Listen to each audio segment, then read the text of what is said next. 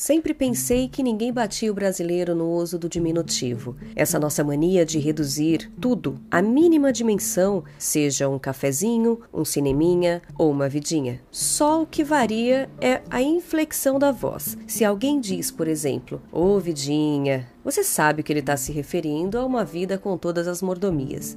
Nem é uma vida, é um comercial de cigarro com longa metragem. Um vidão. Mas se disser ah, vidinha, o coitado está se queixando dela e com toda razão. Há anos que o seu único divertimento é tirar os sapatos e fazer xixi. Mas, nos dois casos, o diminutivo é usado com o mesmo carinho. O francês tem o seu tout petit peu, que não é um diminutivo, é um exagero, um pouco todo pequeno. É muita explicação para tão pouco. Os mexicanos usam o pouco, o poquito, e menos ainda que o poquito é o poquetim. Mas ninguém bate o brasileiro. Era o que eu pensava até o dia na Itália, em que ouvi alguém dizer que alguma coisa duraria um mesoreto. Não sei se a grafia é essa mesma, mas o povo que consegue, numa palavra, reduzir uma meia hora de tamanho e você não tem nenhuma dúvida de que um mesoreto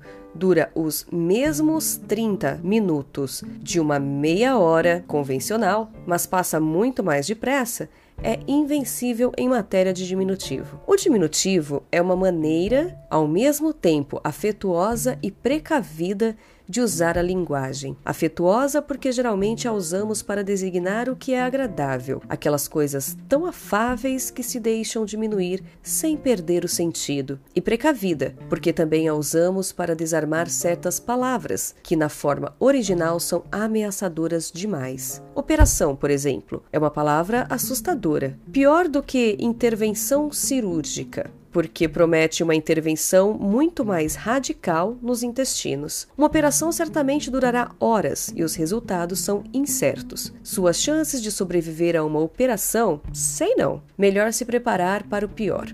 Já uma operaçãozinha é uma mera formalidade, anestesia local e duas aspirinas depois. Uma coisa tão banal que quase dispensa a presença do paciente. No Brasil, usa-se o diminutivo principalmente em relação à comida. Nada nos desperta sentimentos tão carinhosos quanto a boa comidinha. Mais um feijãozinho?